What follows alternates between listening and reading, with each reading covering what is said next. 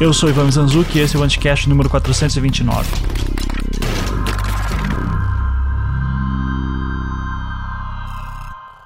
Bolsonaro acabou. Você não é presidente mais. Disse o haitiano em frente ao Palácio da Alvorada no dia 16 de março. O vídeo ganhou as redes. E três coisas se destacam na cena: a fala firme do haitiano, o ar de descrença de Bolsonaro ao ser deposto por um estrangeiro e os gritos dos apoiadores no final da fala do rapaz. Depois desse dia, muita coisa mudou. Não que já não estivesse em curso de mudança, mas dá para dizer que foi um marco.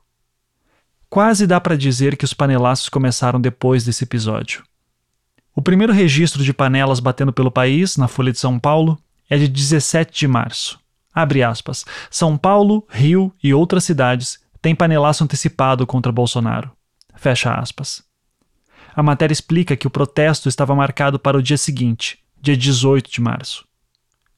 Já no dia 3 de abril, a matéria do G1 fala que, abre aspas, São Paulo tem panelaço contra Bolsonaro pelo 18º dia seguido. Fecha aspas. Fazendo as contas, as panelas teriam começado no dia 15 de março. Mesmo dia em que o Bolsonaro foi às ruas abraçar seus apoiadores, contrariando a orientação da comunidade científica do mundo inteiro. Fato é que a insatisfação da população com o presidente tem crescido tanto quanto a disseminação do novo coronavírus. Em duas semanas, a reprovação do presidente Jair Bolsonaro passou de 33% para 39%, segundo a pesquisa Datafolha divulgada no dia 3 de abril. Já a aprovação de Mandetta, ministro da Saúde, com um discurso diferente ao de Bolsonaro, inclusive orientando a população a seguir as recomendações de governadores e prefeitos, passou de 55% para 76% no mesmo período. E o que Bolsonaro acha de Mandetta, o atual queridinho dos brasileiros, única e exclusivamente por seguir recomendações internacionais baseadas em ciência? No último domingo, falando aos apoiadores, Bolsonaro disse isso aqui. Algumas pessoas no, no meu governo subiu a algo subiu a cabeça deles, estão se achando eram, eram pessoas normais, né? Mas de repente viraram estrelas. E falo pelos cotovelos. Tem provocações, mas a hora, a, hora de, a hora dele não chegou ainda não, vai chegar a hora dele. Amém. Amém. E a minha caneta funciona. Amém. Não tenho, Amém. não tenho medo de usar a caneta, nem pavor. E ela vai ser usada para o bem do Brasil. Amém. Não é para o meu bem. Tá? Nada pessoal meu. E Deus está contigo, presidente. Sabe o piá pançudo, como a gente fala aqui no Paraná? O dono da bola que quer acabar com o jogo quando o amiguinho faz mais gol do que ele? Você com certeza teve um amigo assim. Talvez você tenha sido essa criança e tudo bem. Crianças demoram a aprender como lidar com as emoções e a entender que não são o centro do mundo. O presidente parece estar preso à infância. O Mandetta já sabe que a gente está se bicando há algum tempo, já sabe disso, tá? Eu não pretendo demiti-lo no meio da guerra, não pretendo. Agora, ele é uma pessoa que, Mas em passada algum a guerra- momento, em algum momento ele, ele extrapolou. Ele sabe que tem uma hierarquia entre nós, mas não é uma ameaça para o Mandetta, não. Se ele se sair bem, sem problema. Agora, ninguém, nenhum ministro meu é indemissível, nenhum. Agora, eu acho que o Mandetta, em alguns momentos, ele teria que ouvir um, um pouco mais o presidente da República. O Mandetta quer fazer valer muito a vontade dele. Pode ser que ele esteja certo, pode ser. Mas está faltando um pouco mais de humildade para ele para conduzir o Brasil nessa, nesse momento. Essa fala foi feita em entrevista à Rádio Jovem Pan no dia 2 de abril. E presidente? Não. O ministro da Saúde, Luiz Henrique Mandetta, não está fazendo muito à vontade dele. Ele está agindo de acordo com a ciência. E chega a ser meio absurdo que o Mandetta, com o seu currículo de defensor de planos de saúde, ruralista, opositor do Mais Médicos, anti-abortista e conservador, seja agora a voz da sensatez no Brasil. Inclusive, vale lembrar, deputado por dois mandatos, Mandetta jogou duro contra o programa Mais Médicos do governo Dilma Rousseff. Agora, foi obrigado a lançar edital para reconvocar médicos cubanos. O fim do programa deixou um buraco na assistência básica. Parece que até a terra plana do Bolsonaro dá voltas, não é mesmo? Mesmo assim, Mandetta é a melhor opção para o Brasil neste momento de crise. Eu sou Mandetta desde criancinha. A que ponto que chegamos? Que tempos são esses em que temos que defender o óbvio? Já dizia Bertolt Brecht. Nas últimas duas semanas, Bolsonaro já ameaçou demitir Mandetta pelo menos duas vezes. E por que não o faz? Na segunda-feira que antecede a este programa, dia 6 de abril, o Brasil viveu o cai não cai de Mandetta. Os principais jornais do país manchetavam que o ministro seria substituído por Osmar Terra Plana, para não perder o trocadilho olavista. Mandetta não compareceu à tradicional coletiva de imprensa do Ministério da Saúde, atualizando os dados do coronavírus no Brasil. O Twitter estava em polvorosa e em pouco tempo a hashtag Fica Mandetta ganhou espaço de destaque entre os assuntos mais comentados na rede social. De novo, a que ponto chegamos? No Brasil, a gente não se pode dar o direito de se preocupar só com o coronavírus. A gente tem que viver a instabilidade de quem está nos guiando nessa canoa furada. E quem diria, não é mesmo, que um homem descontrolado como Bolsonaro daria um péssimo presidente? No fim do dia, Mourão, o vice, disse à jornalista Andréa Sade que o ministro fica. Pouco tempo depois, o próprio Mandetta falou à imprensa. Usou um tom amistoso, pediu paz para trabalhar, disse que chegou a esvaziar as gavetas e reforçou que só a ciência salva. Angústia, hoje foi um dia que rendeu muito pouco o trabalho aqui no Ministério. Ficou todo mundo aqui com a cabeça meio avoada se eu iria permanecer, se eu iria sair. Agradeço, muitos vieram em solidariedade. Se você sair, vamos sair juntos, aquela história toda gente aqui dentro limpando gaveta, pegando as coisas. Até as minhas gavetas, vocês ajudaram lá a fazer as limpezas das minhas gavetas. Nós vamos continuar, porque continuando a gente vai enfrentar o nosso inimigo. O nosso inimigo tem nome e sobrenome. É o Covid-19. Nós temos uma sociedade para tentar lutar, para tentar proteger. Médico não abandona paciente, eu não vou abandonar. Agora, as condições de trabalho para os médicos precisam ser para todos. Eu vou tentar trazer as melhores condições para vocês na ponta. E a única coisa que a gente está pedindo é que nós tenhamos o melhor ambiente para trabalhar aqui dentro do Ministério da Saúde. Entendo que a Ciência, ciência, não vamos perder o foco. Ciência, disciplina, não vamos perder o foco. Esses barulhos que vêm ao lado, apesar dos pesares, foco, etc, etc, etc. Até agora, momento em que gravo este programa, nem Bolsonaro, nem o Palácio do Planalto se posicionaram sobre o hashtag Fica Mandetta. Mas o ministro segue lá. E a gente segue aqui, no meio de uma pandemia, com um presidente que é um péssimo exemplo, que não se priva de passear aos domingos, abraçar apoiadores e desacreditar tudo que o mundo tem feito.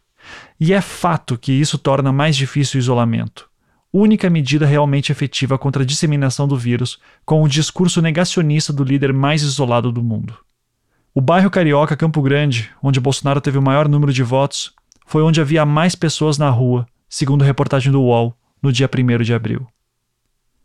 A matéria traz depoimentos impressionantes das pessoas que vivem em Campo Grande e ecoam o discurso de Bolsonaro, aquele que tem perfil atlético e não sofreria com uma gripezinha. Ouça só a fala de uma das entrevistas que aparece na reportagem. Abre aspas. Não vamos morrer de fome porque o Donald Trump vai mandar 300 bilhões de dólares. Mas se o comércio fechar, o desemprego vai aumentar igual à época do PT. E aí muita gente vai querer saquear nossas lojas e mercados. Vai virar guerra civil declarou. Informada de que a notícia não era totalmente verdadeira, levantou a voz. Esse complô da imprensa comunista não vai derrubar o Bolsonaro. Fecha aspas. Bolsonaro mente compulsivamente e de um jeito inacreditável. O presidente teve conteúdos apagados dos sites de redes sociais por colocar a população em risco, ao aparecer passeando como tem feito todos os domingos. Bolsonaro estimulou o terror ao mostrar um vídeo da Ceasa desabastecida em Belo Horizonte. Em um momento como o que estamos vivendo, tudo o que não precisamos é ter o medo da possível falta de comida alimentado pelo líder máximo do país. O vídeo era falso, segundo comprovou o bom jornalismo, aquele que checa, verifica, vai atrás, vê com os próprios olhos e leva a informação a sério. Bolsonaro distorceu a fala do diretor da Organização Mundial da Saúde não só nas redes sociais. Ele foi em rede nacional de rádio e TV usar um recorte da fala de Tedros Adhanom e defender o fim do isolamento social. No mundo, Bolsonaro está isolado e é continuamente criticado pela imprensa internacional. o The Economist o chamou de Bolsonaro. O título da matéria do dia 26 de março dizia, abre aspas, presidente do Brasil brinca com uma pandemia. Fecha aspas. Foram várias as manchetes mostrando Bolsonaro como ele é. Um estúpido. E eu vou citar só mais uma. A revista norte-americana The Atlantic, do dia 27 de março, abre aspas, o movimento de negação de coronavírus agora tem um líder. O presidente brasileiro Jair Bolsonaro atacou as autoridades locais que implementaram severos bloqueios, acusando-os de destruir o país. Fecha aspas. Além da vergonha, é preciso destacar o terror psicológico ao qual estamos submetidos. Tudo o que precisamos são orientações sobre como salvar vidas.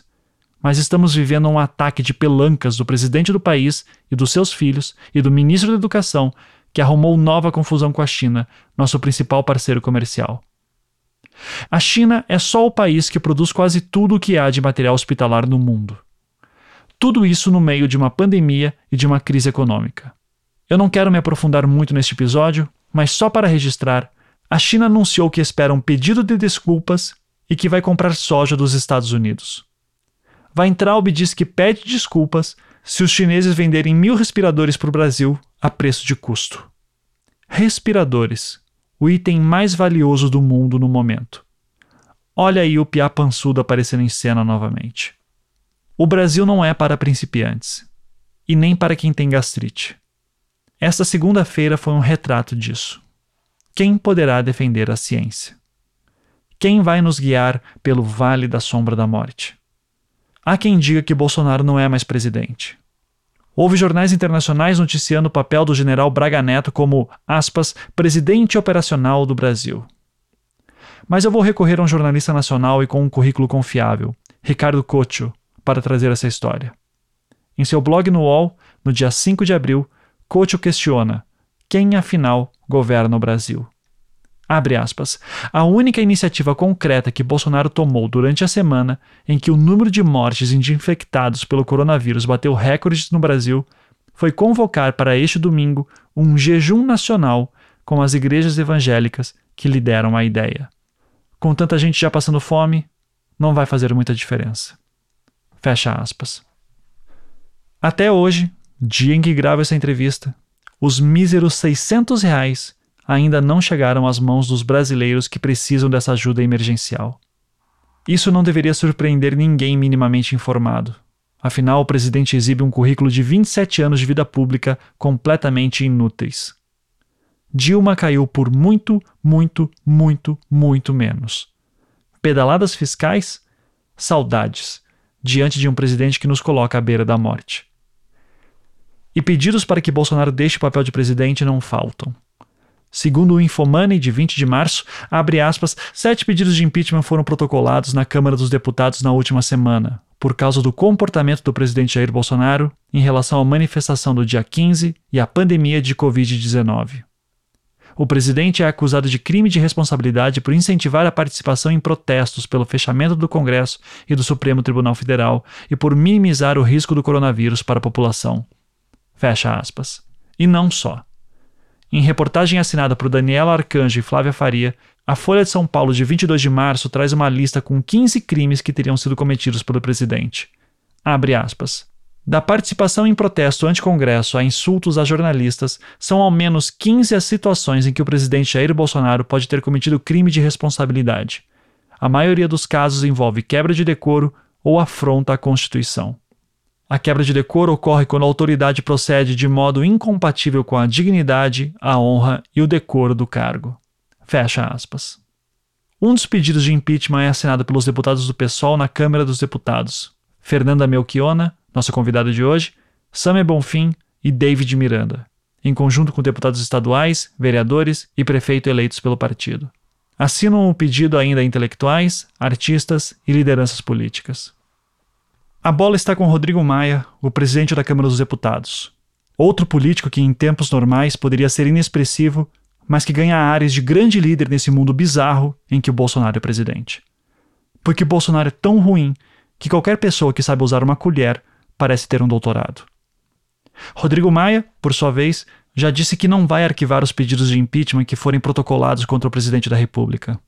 Segundo a revista Época, ele vai decidir sobre os pedidos apenas após a crise da doença.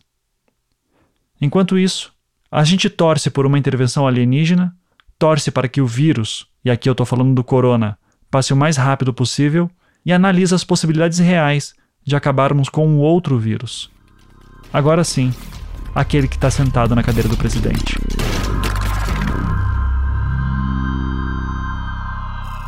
Minha convidada de hoje é atualmente deputada federal pelo PSOL do Rio Grande do Sul e neste ano foi escolhida como líder da bancada do seu partido na Câmara dos Deputados. Entre 2009 e 2019, ela foi vereadora na cidade de Porto Alegre e agora, como deputada federal, faz parte de uma mobilização de intelectuais, movimentos sociais, artistas e parlamentares do Brasil que protocolaram um pedido de impeachment para Jair Bolsonaro. Fernanda Melchiona, seja muito bem-vinda ao Anticast. Ivan, é um prazer estar contigo no Anticast, um podcast muito necessário para para o povo brasileiro, para a esquerda brasileira e ainda mais nesse momento, né, gravíssimo que, que o país vive. Sim, a, a gente se esforça, tenta fazer o melhor possível aqui, né? É, é... muito bom. Obrigado. Então, é, Fernanda, é, acho que eu já quero começar com o, o, o, motivo de você ter vindo aqui, que é a questão do pedido de impeachment que vocês protocolaram.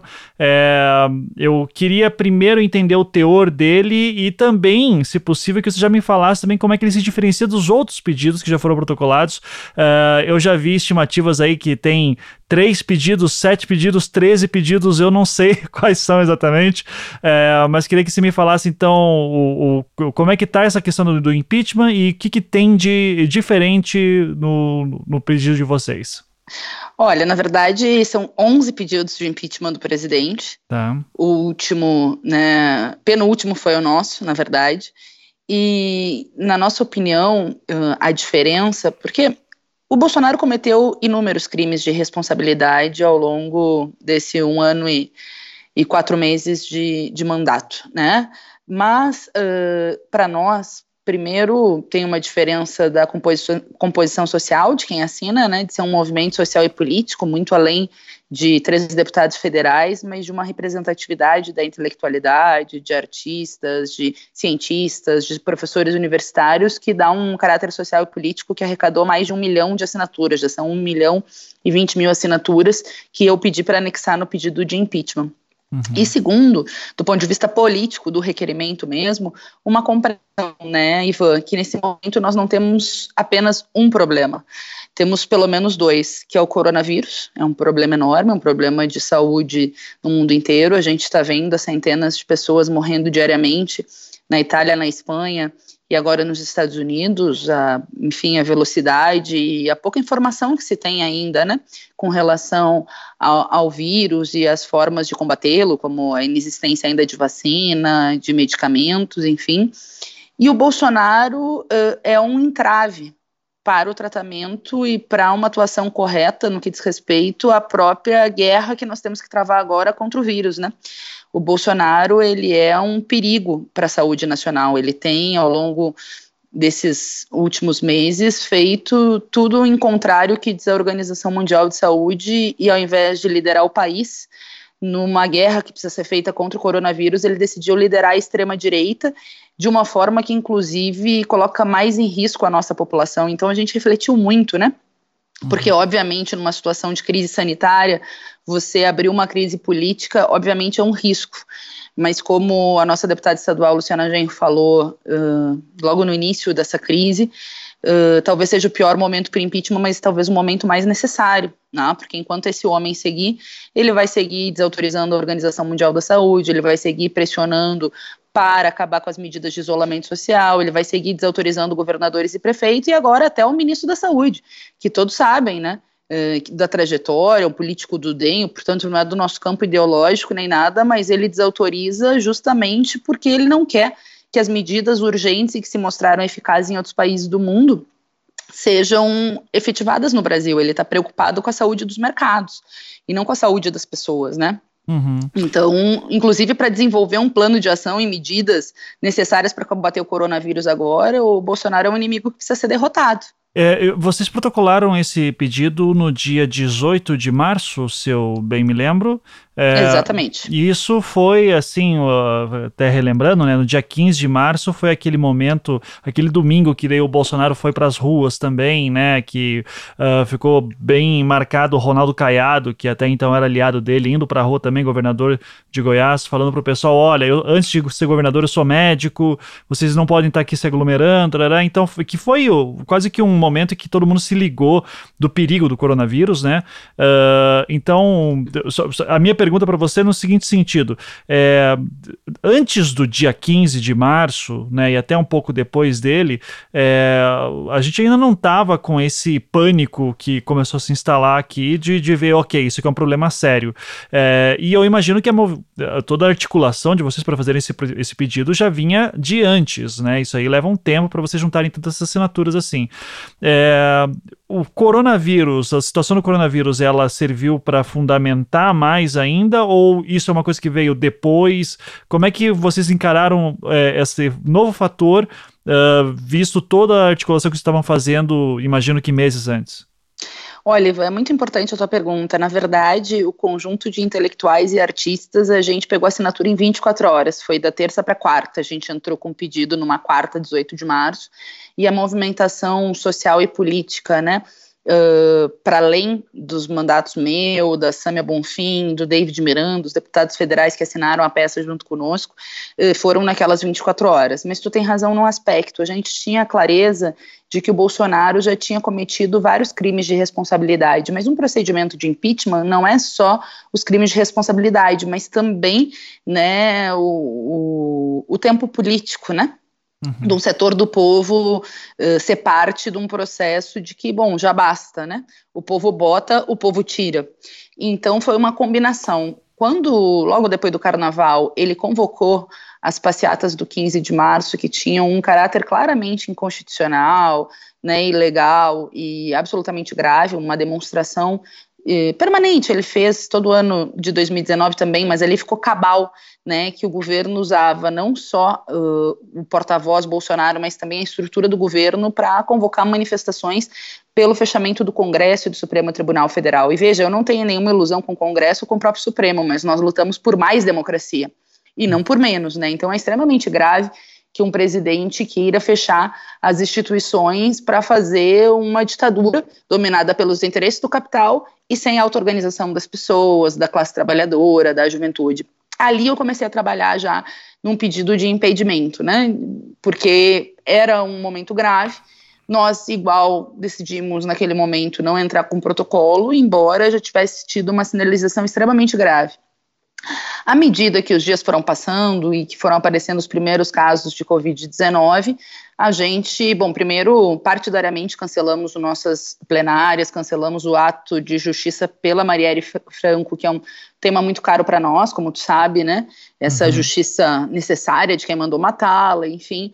E o Bolsonaro deu uma entrevista meio que, ah, vamos evitar o ato e tal. Bom, ok, só que aí chegou o 15 de março e ele começou desde manhã a twittar as manifestações, valorizar as manifestações e pior, depois saiu e apertou a mão uh, dos seus apoiadores. E veja, boa parte dos casos trazidos pelo, para o Distrito Federal do coronavírus foram no, no avião presidencial daquela comitiva que teve nos Estados Unidos. Uhum. mais de 20 estavam contaminados, né? E o vírus ele não é ideológico, então ele botou em risco seus próprios apoiadores ali foi um picão, assim, foi muito grave para nós. Nós já tínhamos né, trabalhado em várias medidas que são necessárias ainda e muito mais necessárias a cada dia que passa para combater o coronavírus aqui no Brasil, mas a gente refletiu, né, esses uh, deputados e, enfim, personalidades como Luciana Gen, Roberto Robani, enfim, que talvez fosse o momento, então, de entrar com pedido de impeachment. Na terça eu comecei a falar com os intelectuais e a lista não parou de crescer, né? Na quarta, nós fizemos o primeiro protocolo e depois continuou crescendo. A gente pediu a inclusão de novos nomes, como a Mônica De Boule. Nessa primeira leva já estava Safatli, Silvio Almeida, Débora Diniz, a Rosana Piero Machado, a Zélia Duncan, Gregório Duvier. E aí foi crescendo e a gente, então, incorporou no pedido de impedimento, né? Cresceu até a última semana, quando eu incluí a Mônica De Boule, a gente tinha 210 assinaturas de personalidades, artistas, muita gente das universidades, cientistas, porque sabem que nesse momento a ciência tem que estar no posto de mando, né? Nesse momento era o momento de união do Brasil e da ciência controlando mesmo, né, as medidas sanitárias que precisam ser adotadas para que o povo possa viver, né?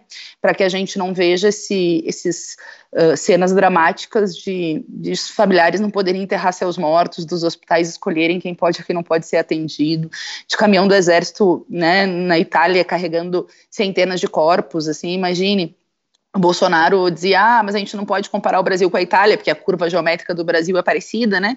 Com o início da Itália, porque lá tem muitos idosos, sim, mas lá não tem 30% da população sem água, 50% sem saneamento básico, lá não tem casas que moram 15 pessoas muito pequenas, que é muito difícil fazer isolamento social, lá não tem as nossas favelas, que é muito difícil para o nosso povo escolher entre morrer de vírus ou morrer de fome. As pessoas estão passando fome no Brasil, porque até hoje o Bolsonaro não começou a pagar renda básica, embora tenha sido aprovada há mais de duas semanas, né? Vai começar amanhã para quem está cadastrado e ainda o cadastro dos novos que precisam ser incorporados, porque nós estamos falando de motorista de aplicativo, de manicure, de camelô, de ambulante, de gente do povo que não tem como trabalhar agora, né? Não tem uhum. condições, ou se vai trabalhar, está colocando em risco a si e a sua família. Então, é, é, muito grave, né? As medidas que não estão sendo tomadas para salvar o nosso povo. Sim. É, eu estava acompanhando também a coleta de assinaturas né, no, no site de vocês, achei até legal também que entrava no teu site, né, ou se entrava no do David ou da Samia, ia todo mundo mais ou menos para o mesmo, uh, assine aqui, né, para apoiar, para coletar as assinaturas. É, e eu lembro que, para mim, pelo menos que eu estava acompanhando, eu estava vendo lá com 100 mil, 200 mil assinaturas, e daí chega o dia 24 de março, que é quando o Bolsonaro dá aquele seu depoimento é, horroroso, né, para dizer o mínimo, uh, que ele fala da gripezinha, e, né, e que foi aquele seu primeiro depoimento assim, que, que revoltou tanta gente, e daí eu lembro que eu comecei a ver as assinaturas subindo, assim, astronomicamente, né, então 300, 400 mil, até que bateu um milhão. Vocês sentiram isso também, que depois daquele pronunciamento do Bolsonaro Bolsonaro uh, teve uma adesão maior, popular? Primeiro que o dia que a gente fez o protocolo foi o dia já do maior panelaço que a gente já tinha visto né, em tempo recente, em bairros, enfim, importantes, que tinham inclusive dado a vitória eleitoral ao Bolsonaro, mostrando um setor da população já uh, se deslocando e uma forma de auto-organização em tempos de isolamento, né? E depois daquele pronunciamento que foi muito, muito, muito das trevas, eu fiquei chocada e eu confesso para ti, né, Ivan, eu ficar, ficar chocada é difícil, imagina, eu vivo na Câmara onde tem os bolsonaristas, na Câmara aqui, onde tem os bolsonaristas que falam absurdos e mesmo eu fiquei chocada que ele não tenha, enfim, a capacidade de ver a dimensão do problema, né?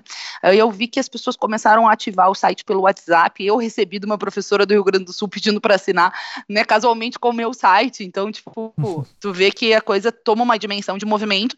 De fato, cresceu muito aquela noite. Inclusive, no outro dia a gente acordou e tinha 1 milhão e 700 mil assinaturas. E a gente foi pesquisar porque estava muito fora da curva e descobrimos que algum robô tinha entrado e nós limpamos toda a base de, do site, voltando a ficar com 500 mil, 580 mil assinaturas que eram de pessoas de carne e osso, né? Nós não trabalhamos com essa lógica de robô. Seja do mal ou seja do bem, as nossas assinaturas são assinaturas individuais de pessoas de carne e osso, com nome, CPF, RG, né? WhatsApp. Então, no site não precisa RG e CPF, mas eu estou só dando um exemplo de que claro. nós não aceitamos, né?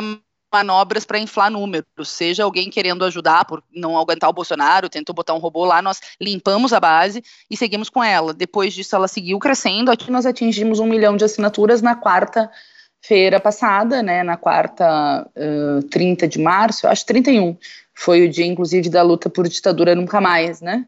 Uhum. Casou no mesmo dia, fizemos e pedimos para anexar no processo essas assinaturas, né? Levamos todas impressas e segue crescendo. Nós estamos com 1 milhão e 23 mil assinaturas e quem não assinou ainda pode entrar no site www.fernandapessoal.com.br barra, barra, perdão, fora Bolsonaro.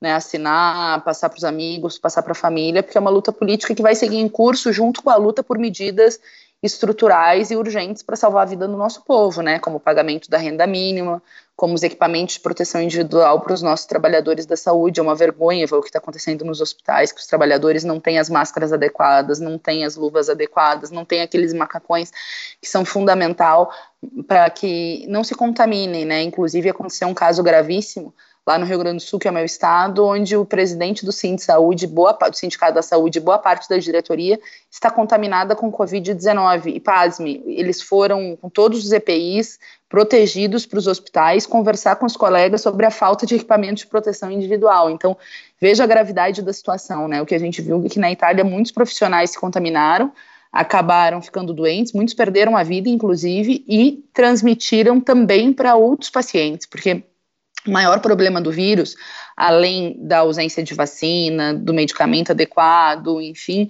é que ele é extremamente grave para as vias respiratórias e você vê um verdadeiro colapso do sistema de saúde. A Itália, na prática, escolhe quem morre ou quem vive, porque não tem leitos para todo mundo, né?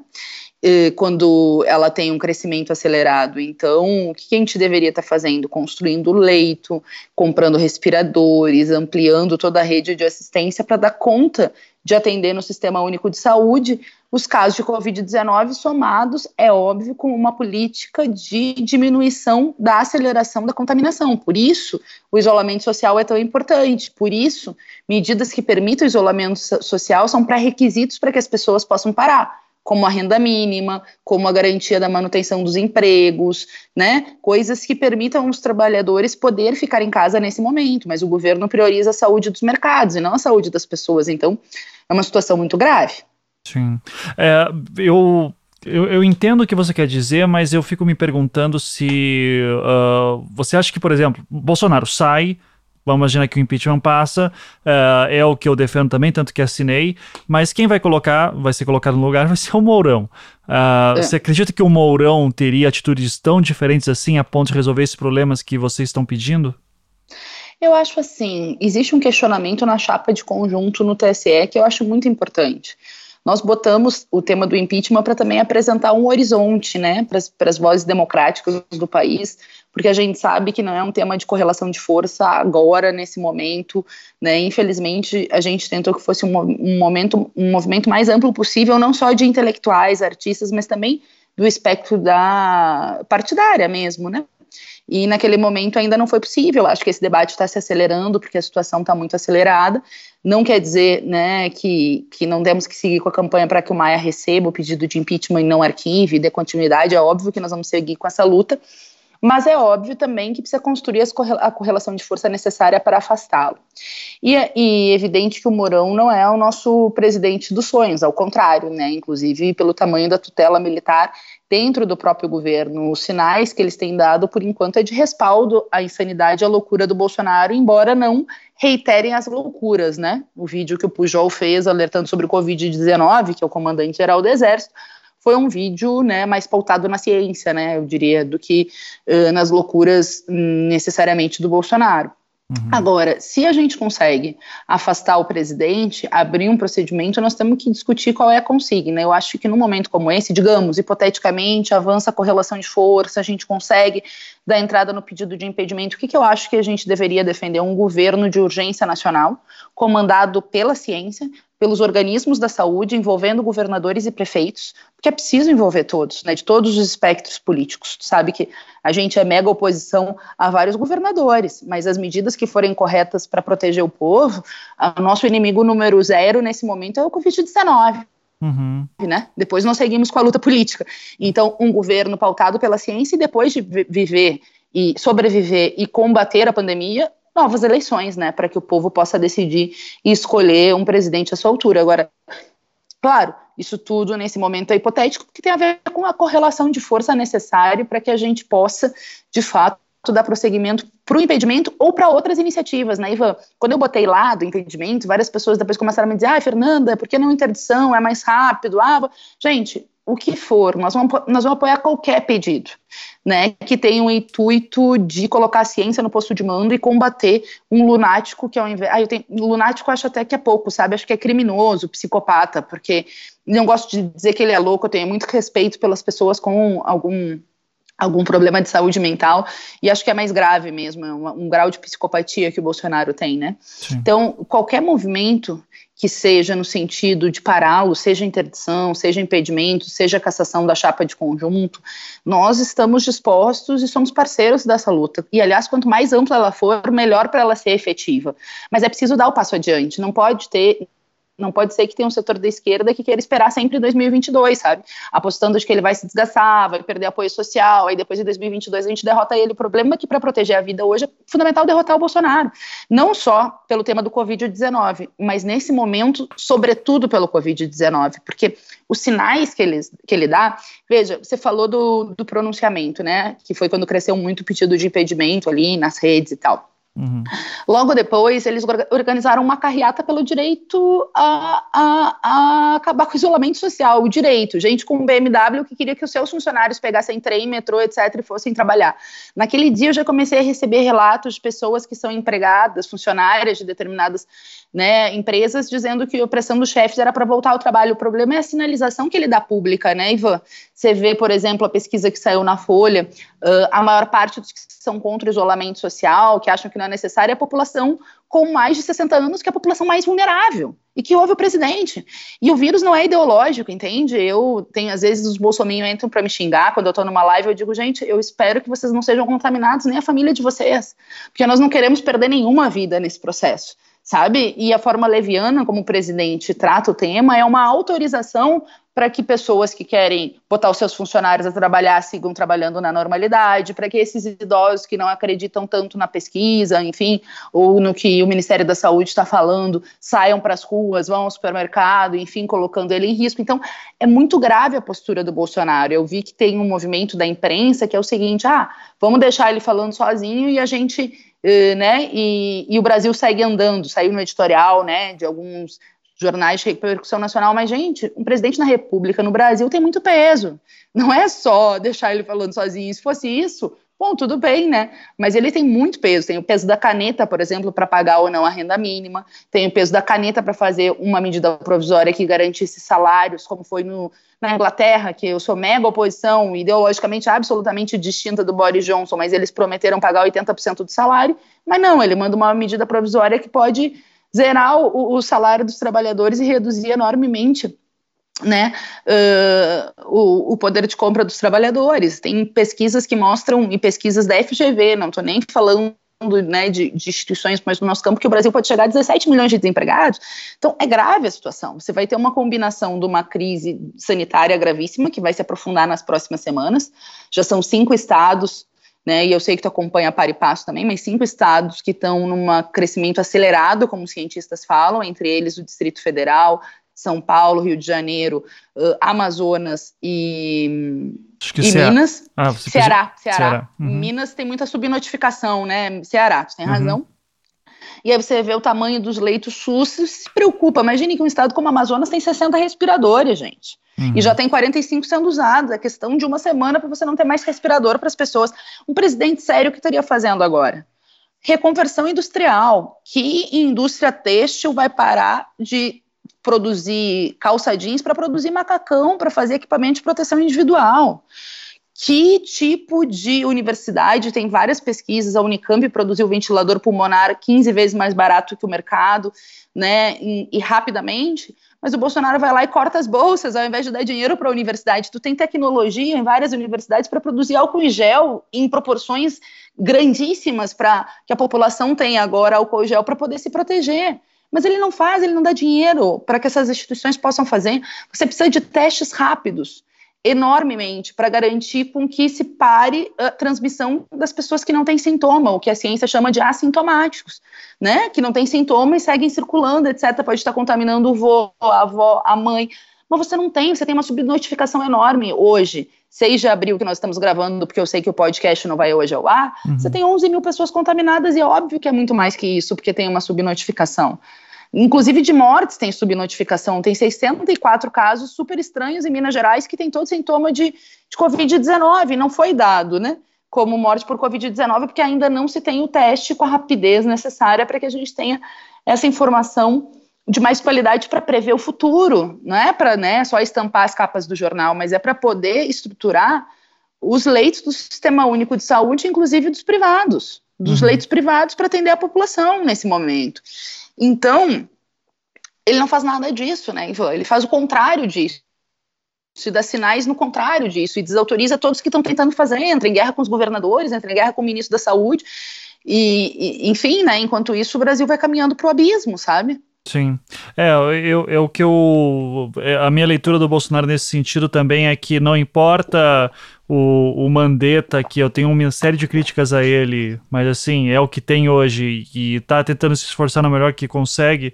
Uh, e daí depois o, sei lá, o ministro da Educação, o Weintraub, vai lá e começa a tirar sarro de chineses uh, de uma maneira super ofensiva, isso quando não é o próprio filho do presidente, uh, e daí de repente, mesmo que os Estados Unidos não estivesse barrando um monte de material da China para o Brasil, os próprios chineses começam a entrar em desagravo com o que a gente está acontecendo aqui por, por causa de bobagem de Twitter, né? Uh, então eu, eu entendo o, a, o sentimento mas é, é, era uma coisa também que a gente sempre. Que sempre que eu coloco assim, que eu sou a favor do impeachment, tem sempre aquele pessoal que diz, tá, mas daí quem vem é o Mourão. O Mourão é militar. Daí os militares sobem ao poder. É isso que você quer? Eu digo, gente, se tiver um presidente dizendo pro pessoal ficar em casa, eu já fico feliz. Sabe? Então... Pelo menos momentaneamente, você salva vidas, depois você exige novas eleições, porque a gente também tem que acreditar na nossa força. Veja, Ivan, eu concordo com o que você está falando. Se pudesse ter manifestações agora de rua, eu acho que nós ia ter passeata de mais de um milhão de pessoas contra o Bolsonaro em várias cidades, sabe? Uhum. Mas nós não podemos, nós somos responsáveis, diferente do Bolsonaro, nós não vamos convocar passeata. Então, o panelaço e a luta política, né, de redes e também, né, política mesmo, é o que nós podemos fazer nesse momento, mas a gente tem que acreditar nas nossas forças, de poder destituinte, como diria o Safatli, que escreveu A Única Saída ao Impeachment, um artigo muito bom, recomendo para o pessoal ler, que dialoga com esses dois pontos que tu traz e que eu também recebi né, ao longo desses, desses dias de, de impeachment, de luta pelo impeachment. Primeiro, por que é urgente né, tirá-lo agora? Porque não dá para esperar muita gente morrer para tirá-lo, sabe? Eu, eu, eu, eu, não consigo. Aí é um, é um tema humanitário no sentido de que a gente precisa barrá-lo agora e, por outro lado, um poder destituinte capaz de afastar o Bolsonaro também nos dá uma melhor correlação de força para questionar o Morão e, depois da pandemia, ou enfim, né, mesmo que ele caia, ter uma exigência política que permita que a ciência comande. A ciência tem que comandar agora o país. Quem que tem que comandar? A ciência, é, sabe? São são coisas básicas. Eu acabei de receber pelo meu WhatsApp, quando for ao ar já vai ter desatualizado, mas o, o, o Bolsonaro convocou agora uma coletiva 5 horas com todos os ministros, não chamou o ministro da Saúde, chamou o Osmar Terraplana. Isso é uma sinalização de quê? Ele vai demitir o único que ou um dos únicos que é super conservador, tem milhares de críticas, já tive vários enfrentamentos com ele na Câmara dos Deputados, mas que está pautado pela Organização Mundial da Saúde nesse momento. Então, assim, é isso que ele vai fazer, vai demitir o cara hoje? Não sei. Mas é. pode, né? Porque nos últimos dias essa é a demonstração dele, que mostra que tudo que é ruim sempre pode piorar enquanto ele tiver a caneta na mão. Achar que o presidente pode ficar sentadinho na sala e todo mundo governando a revelia dele, que o Supremo e a Câmara e o Senado podem seguir votando e tudo vai ficar bem, não é real, porque o presidente tem muito peso no Brasil. Eu estava vendo esses dias o Paulo Guedes lá numa coletiva, saiu no jornal até, né, no Jornal Nacional uma coletiva que ele fez com os empresários, aí diz assim, o Paulo Guedes, ah, porque nós vamos contratar 40 milhões de testes rápidos. E eu disse assim, que maravilha. Ah, o primeiro pensamento que você tem é tipo, que bom, é isso que nós precisamos, fazer teste rápido no Brasil para ter a notificação correta e ter um planejamento, né, de atendimento dessas pessoas e de combate à aceleração. Aí ele diz assim, não, mas não é para agora, é para depois, para ver quem já está imune ao vírus, para poder trabalhar, e quem não vai poder trabalhar, eu disse, meu Deus, você tem dinheiro para comprar 40 milhões de testes rápidos, compre agora para a gente saber exatamente qual é a notificação de gente contaminada no Brasil, depois que diminuir. Que bom que tenha mais 40 milhões de, de testes rápidos para ver quem pode ir ao trabalho e quem não pode ir ao trabalho, tá bem? Mas agora a gente tem que salvar vidas. E eles não estão preocupados em salvar vidas, eles estão preocupados com Deus mercado.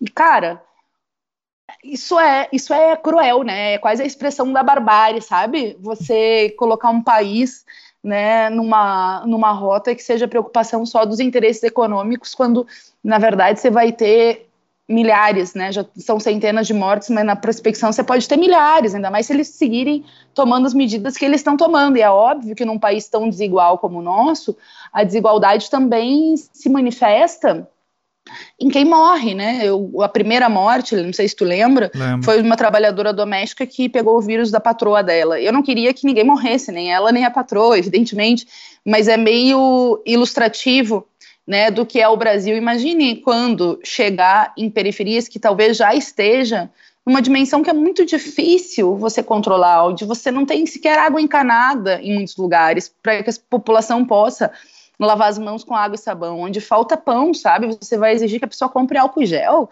Que isso? Aí tem que ter campanha da CUFA para conseguir cesta básica, para conseguir material de higiene e tal. A bancada do pessoal fez um projeto nesse sentido. Mas assim, cara, cadê o governo?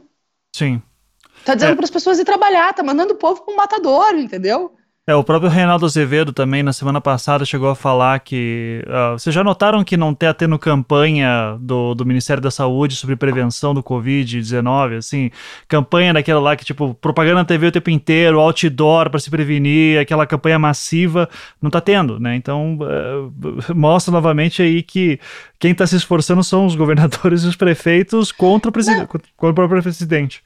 Pode falar. Eu isso, eu acho, não, eu acho que eles não devem ter autorizado grana para o Ministério da Saúde fazer, sabe? não, não tô, não sou advogada do Bandeta, ao contrário, como eu já disse, tenho 500 mil críticas, mas ele está pautado pela ciência. E os caras estão tolhendo a possibilidade de ele trabalhar.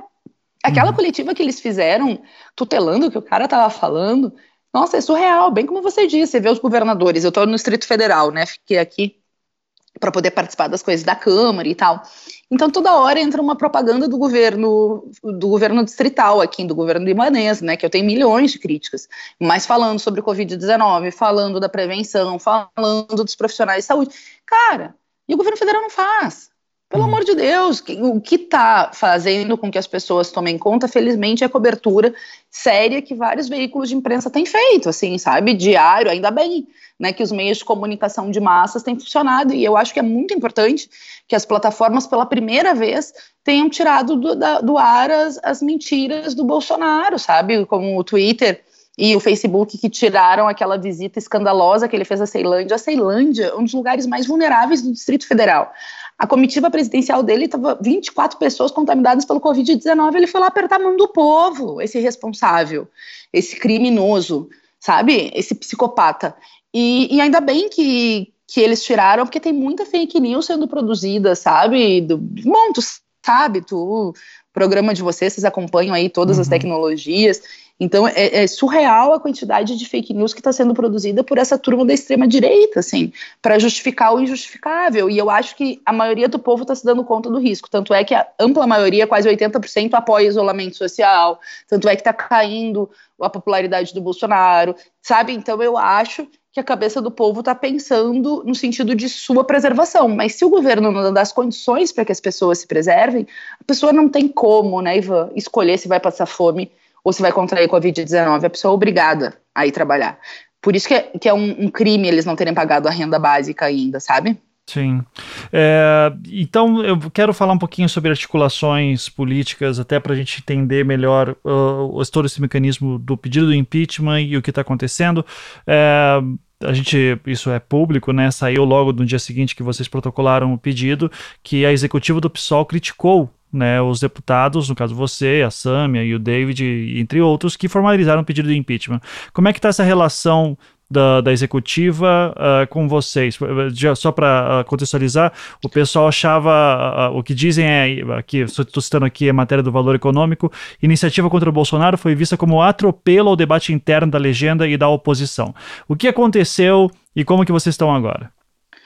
Olha, eu acho que a esquerda ela sempre tem que ser plural, né? Eu sempre defendi, desde que a gente começou a formação do PSOL, lá em 2003, no primeiro ano de governo do PT, né, que, que foi chamado vários ministros das elites para compor, enfim, e teve uma reforma da Previdência que, que por manter a coerência política, Luciana, Heloísa, Luciana Genro, Heloísa Helena, Babá, João Fontes foram expulsos do PT e começaram a construção por um novo partido.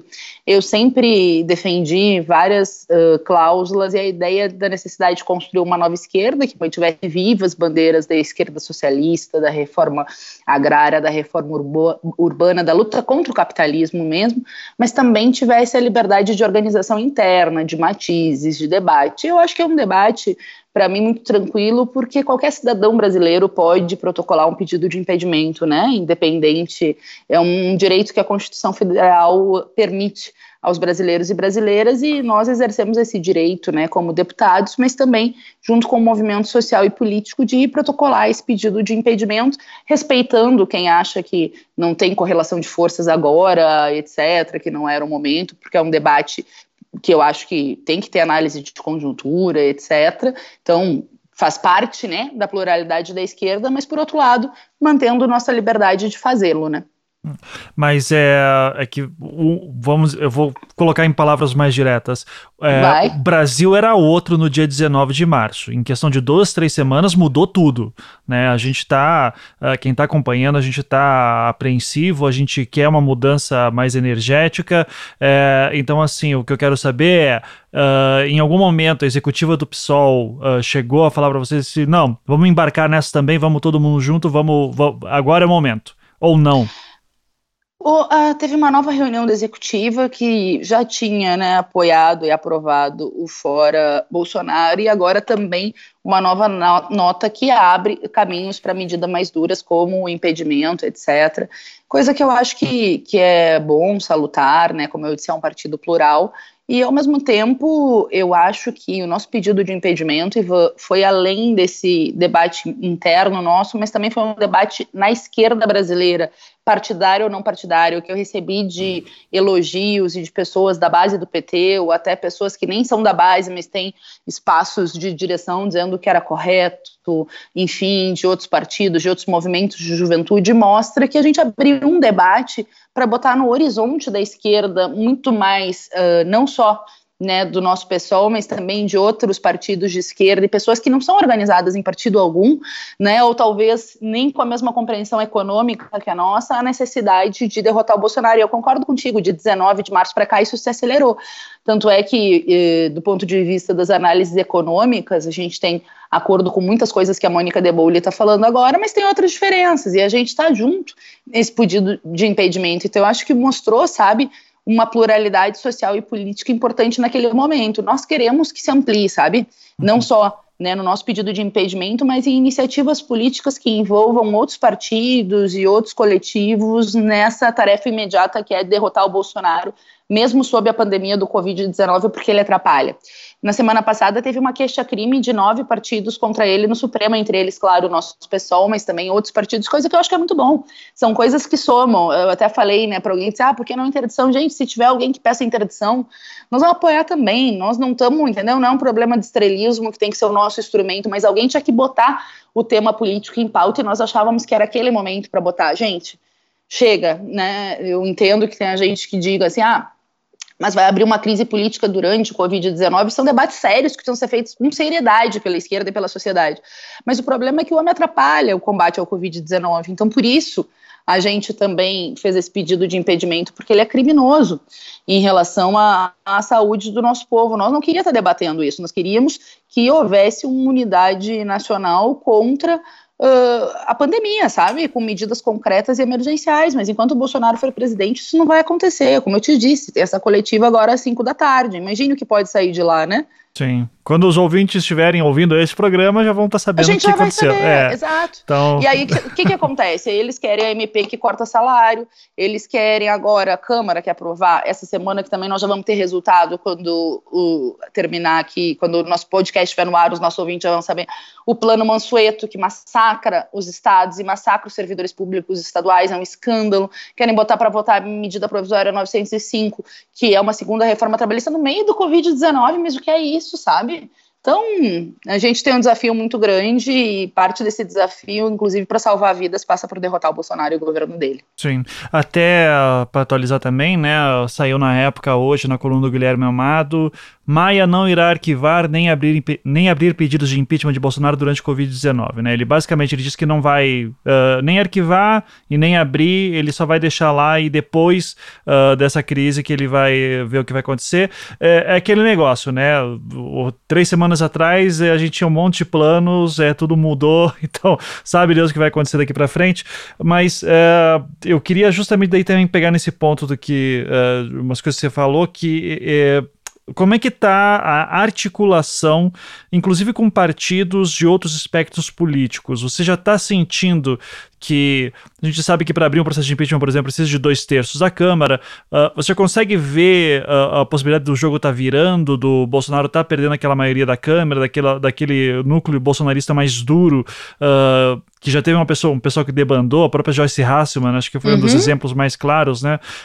Mas já está tendo conversas com essas outras pessoas de outros espectros políticos tão diferentes que são necessários para um processo de impedimento? Sim, na verdade, vários dos pedidos que são de outros campos, né? E tem um pedido num deputado distrital de impeachment da rede, tem um, um, pedido do Alexandre Frota de impedimento do presidente, uhum. tem um pedido comandado pelo Pauliotti, um conjunto de juristas que pega todo o tema de de ataques às minorias feitas pelo governo. Então, assim, eu vejo que tem várias medidas, vários pedidos que estão tramitando e eu vejo que o governo perdeu muito, o Bolsonaro perdeu muito apoio na Câmara dos Deputados. Eu vejo que ele está se auto-isolando. Agora, dar o passo adiante ainda é um desafio, por isso que a correlação de força é muito importante. No sentido, bom, mas como é que a gente pode fazer para alterar a correlação de força já que a gente não pode sair para a rua? Panelaço, manifestação em rede social, o abaixo-assinado foi uma expressão disso, né? E a gente quer seguir com ele, portanto é muito importante, repito, que o pessoal entre nas nossas redes, né? Quase todas minhas é Fernanda Pessoal no Twitter, no Instagram, etc. Lá tá o abaixo-assinado uh, na nossa página, a gente está compartilhando para ser formas da gente uh, ir mostrando uma mudança. E eu vejo que as pesquisas de opinião também vão mostrando uma mudança da percepção popular com relação ao governo Bolsonaro. Então, só que os tempos estão muito rápidos, né, Ivan? Como tu bem falou, o Maia já disse que não vai tramitar nem arquivar. Bom, não arquivar já é bom, né? Embora a gente esteja na luta para que ele receba o pedido de impeachment e receba esse um milhão de assinaturas. Ok, vamos seguir nessa campanha, recebe Maia. Mas uh, a cada dia as coisas podem mudar. Veja, e se o Mandetta é demitido hoje e botam o Osmar Terra Plana? Vai ser um uhum. problema no andar de cima. Existe uma divisão burguesa também de como lidar com o Bolsonaro.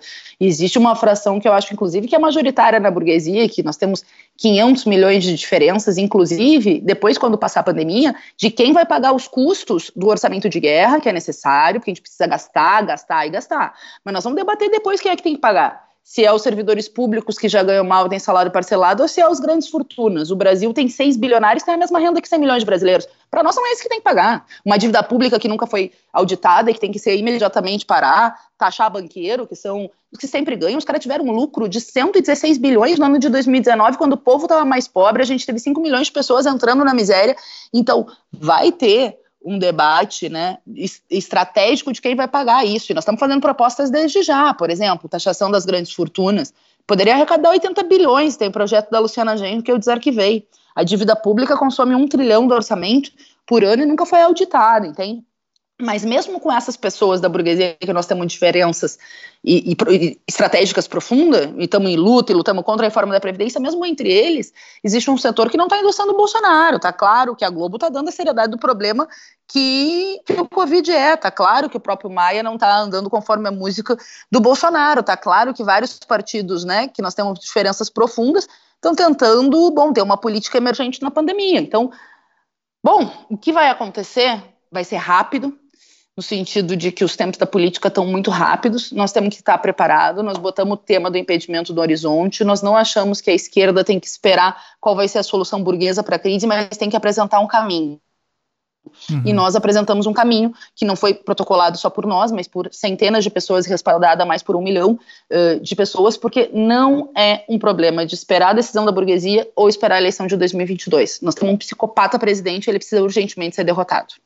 Eu, nas últimas semanas, eu ouvi de vários uh, vozes, assim, uh, de algo, alguma coisa mais ou menos na seguinte linha: o Bolsonaro não é mais o presidente, quem agora assumiu esse papel é o general Braga Neto, uh, e isso é uma, é uma espécie de golpe militar branco que está acontecendo nos bastidores isso tá rolando esse papo por aí? Uh, é, é, muita fofoca ainda? Você consegue nos dar uma ideia de como é que tá esse clima de o que que tá acontecendo? Quem que tá, quem que tá mandando aí em Brasília?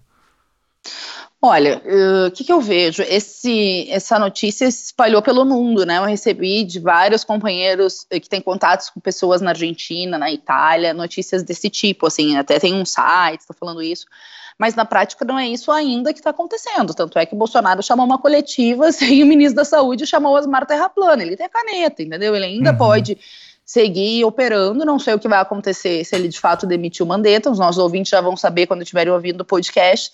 E por enquanto eu vejo a Câmara, na semana passada, tentando impor um ritmo próprio de dar, por um lado, a renda mínima e apresentar esse caminho de largada, o orçamento de guerra para que o governo tenha todas as condições, sem incidir a emenda constitucional 95, sem incidir a regra de ouro, sem incidir a lei de responsabilidade fiscal, as condições para gastar o que for necessário para pagar salário, para pagar renda mínima.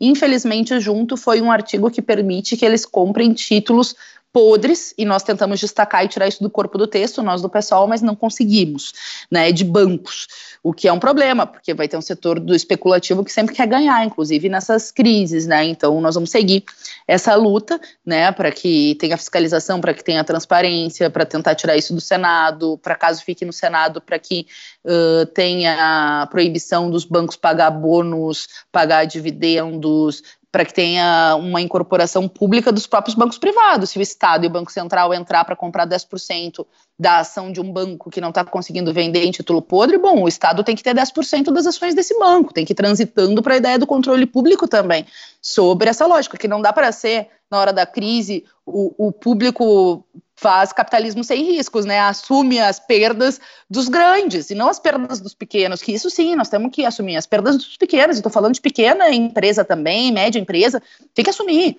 Mas enfim, do ponto de vista ainda do, do, do governo, uhum. eu vejo que a Câmara estava com essa agenda na semana passada e pela própria Câmara, como eu disse, um setor aí uh, da burguesia que não está andando conforme a música do Bolsonaro. Essa semana, os projetos que estão na pauta são muito ruins, como é o Plano Mansueto, que faz com que aumente, né, infle o que se o que se investe pagando servidores públicos, colocando outros gastos lá, que depois que acabar a crise vai significar massacre, arroz salarial e talvez até demissão de servidor público. Nós estamos contra, vamos lutar contra isso ou a medida provisória 905, que é uh, aquela da carteira verde amarela, uma segunda reforma trabalhista. Então, é um lunatismo isso, você querer implementar uma agenda ultraliberal que já nos levou a uma crise econômica, porque antes da entrada da pandemia do Covid-19, nós já estávamos numa crise econômica pesada, que a ampla maioria do povo sentiu, mas os ricos ficaram mais ricos. Tem mais gente bilionária no Brasil hoje do que antes do início da crise. Os bancos tiveram lucro recorde. Não pode ser. Essa agenda tem que ser acabada. Esse papo de Estado mínimo para o povo, Estado máximo para os interesses dos ricos, tem que acabar. Esse é um debate que nós vamos seguir fazendo agora, enfrentando essas medidas que estão na Câmara, mas também vão ter transcendência depois que a gente conseguir enfrentar a pandemia. Então, em relação à agenda, um pouco isso. E em relação aos bastidores aí do Palácio do Planalto, fica difícil a gente ter alguma prospecção, né, no sentido de olhar mais de fora. Mas vamos ver aqui, acompanhando ao longo dos, dos dias e ao mesmo tempo seguir batalhando por medidas emergenciais para o povo e na luta contra o, contra o Bolsonaro. Ou seja, o pessoal que está com medo. Pelo fora que, Bolsonaro. O, o pessoal que está com medo que ocorra um golpe militar nos próximos dias, você pode dizer que não está sentindo nada assim de um clima de, de temor no ar de que isso pode acontecer. Eu acho que pode ter uma fração do exército que rompa com o presidente e que assuma uma política de afastamento do Bolsonaro. Isso pode existir? Pode, não sei. Não sei, me parece que as sinalizações dele foram no sentido contrário. A ala militar está respaldando o governo até agora, né? A declaração do Morão no dia da ditadura civil-militar, no dia de descomemoração, foi uma sinalização clara, né? A extrema-direita e também as viúvas da ditadura militar. A fala do Vilas Boas, a fala do Fernando uh, Azevedo lá do Ministério da Defesa.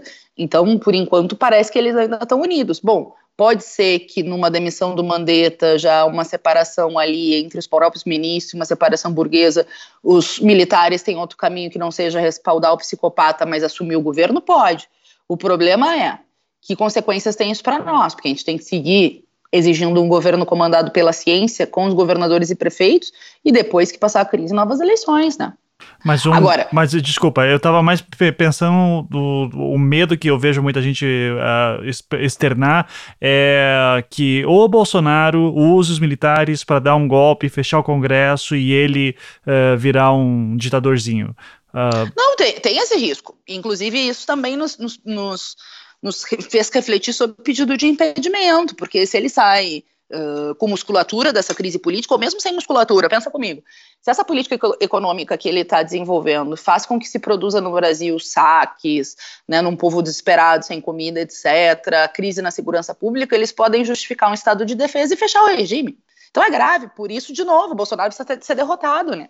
Eu não tenho nenhuma dúvida que ele tem como estratégia fechar o regime por dentro do regime desde sempre, desde 2019. Só que em 2019 ele não conseguiu avançar na plenitude o seu programa, porque teve o tsunami da educação. Os jovens fizeram história naquele 15 de maio, não só para reverter o, o dinheiro para a educação, mas também para dar um sinal de vozes democráticas no país, sabe? E garantiram que muita coisa ele não avançasse, mas o que ele pôde, ele tentou avançar, mudou a PGR, tentou mexer na forma de eleição para reitor, que é a medida provisória 914. Ele tentou censurar livro, tentou censurar a imprensa, algumas coisas ele conseguiu, outras não. Então é sempre né, uma correlação de força entre as lutas uh, em determinado momento, né? E eu vejo que tem uma maioria de, de vozes democráticas no Brasil que é uma oposição social grande ao Bolsonaro, mas que ainda não se traduziu numa oposição política. Nós temos esse desafio para construir, transformar essa oposição social em oposição política antes que ele use esses instrumentos para fechar o regime por dentro do próprio regime. Essa reflexão, inclusive, fortalece a necessidade do, do impedimento e não enfraquece, que é uma coisa grave que pode ocorrer. Eu acho que os ouvintes têm razão, ele pode.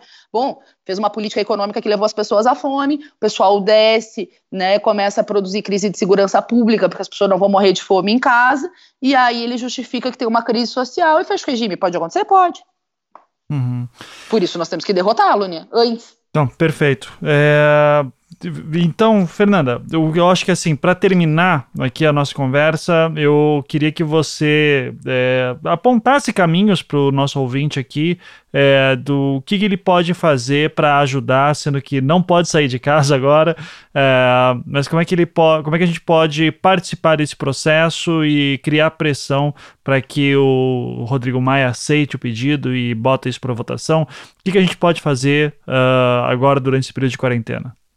Olha, primeiro, seguir nos panelaços. O próximo é agora, amanhã. Opa, já vai ter passado, então nem vou falar. Seguir com os panelaços, né? Sim. Nós temos um instrumento forte, inclusive eu digo sempre para a direita que entra na minha página: ah, vocês estão copiando a direita, a esquerda não tem criatividade.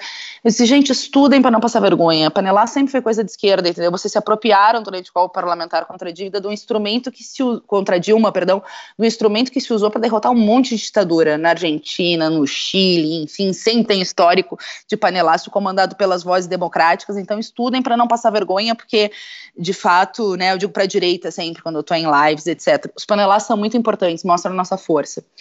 Redes, compartilhar o abaixo assinado www.fernandapessoal.com.br barra fora Bolsonaro. Nós vamos seguir coletando assinatura, manda por zap, né, manda para o amigo, manda para o vizinho. Uh, segundo, não tentar não entrar em depressão. Eu sei que tem muita gente deprimida com a situação do isolamento, com medo da situação do país. A coragem nunca foi o contrário do medo. Todo mundo tem medo. Eu tenho medo de quantas pessoas vão ser afetadas, mas o medo não pode nos paralisar. Nós temos que ter força para enfrentar essa pandemia e fazer com que ela seja o mais rápido e leve o menos de, de população possível. Para isso, nós temos que derrotar o Bolsonaro também, que é um entrave contra a, a, a necessidade de, de, ter uma unidade nacional contra o Covid-19, mas também nos preparar para a luta futura, né? Para que a barbárie não vença a humanidade. A gente precisa resgatar o que há de melhor em nós mesmos para enfrentar o Covid-19 e também construir um outro mundo que não tenha a lógica do lucro acima da vida, que não tenha a lógica dos interesses econômicos acima dos interesses da saúde, da natureza, das pessoas, que tenha e seja pautado na solidariedade. Se a gente tem um vizinho que não pode sair para fazer compra porque tem 60 e poucos anos, vamos fazer compra para o vizinho. Se a gente tem né, um amigo que está em depressão, a gente pode fazer uma, uma chamada no WhatsApp para conversar, a gente pode dar o melhor de nós mesmos para enfrentar o quanto antes essa pandemia. Eu acredito na humanidade, sabe, Ivan? E eu tenho certeza que a ampla maioria do povo pode botar a extrema-direita no lugar que merece, que é a lata do lixo da história, e ao mesmo tempo enfrentar essa pandemia mundial construindo laços mais fortes de solidariedade, de humanidade e de defesa da ciência, da vida e dos laços afetivos e não dos laços materiais. Perfeito. Então, Fernanda, queria te agradecer imensamente pelo papo. É, espero que dê tudo certo aí. Né? Eu vou estar tá torcendo desse lado e nos panelaços de sempre. Uh... Boa, eu fiquei, eu fiquei, feliz de saber que tu assinou, viu? Muito obrigada. Não, imagina.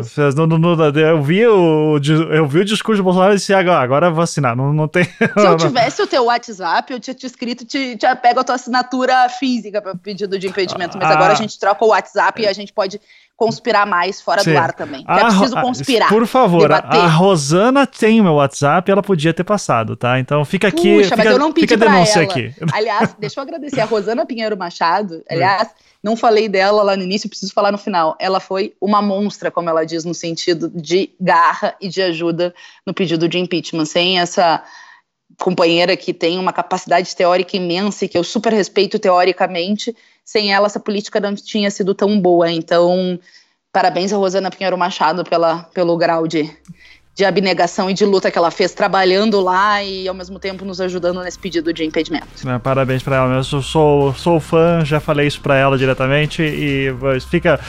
O meu WhatsApp tem, ela tem, podia ter passado, tá? Fica, fica aqui o registro público. Tá bom. Certo. Então, Fernando, de novo, ter muito obrigado. contigo, Ivan. Prazer foi todo meu. Adoro aí o Anticast. Tamo junto nessa luta. Valeu, querida.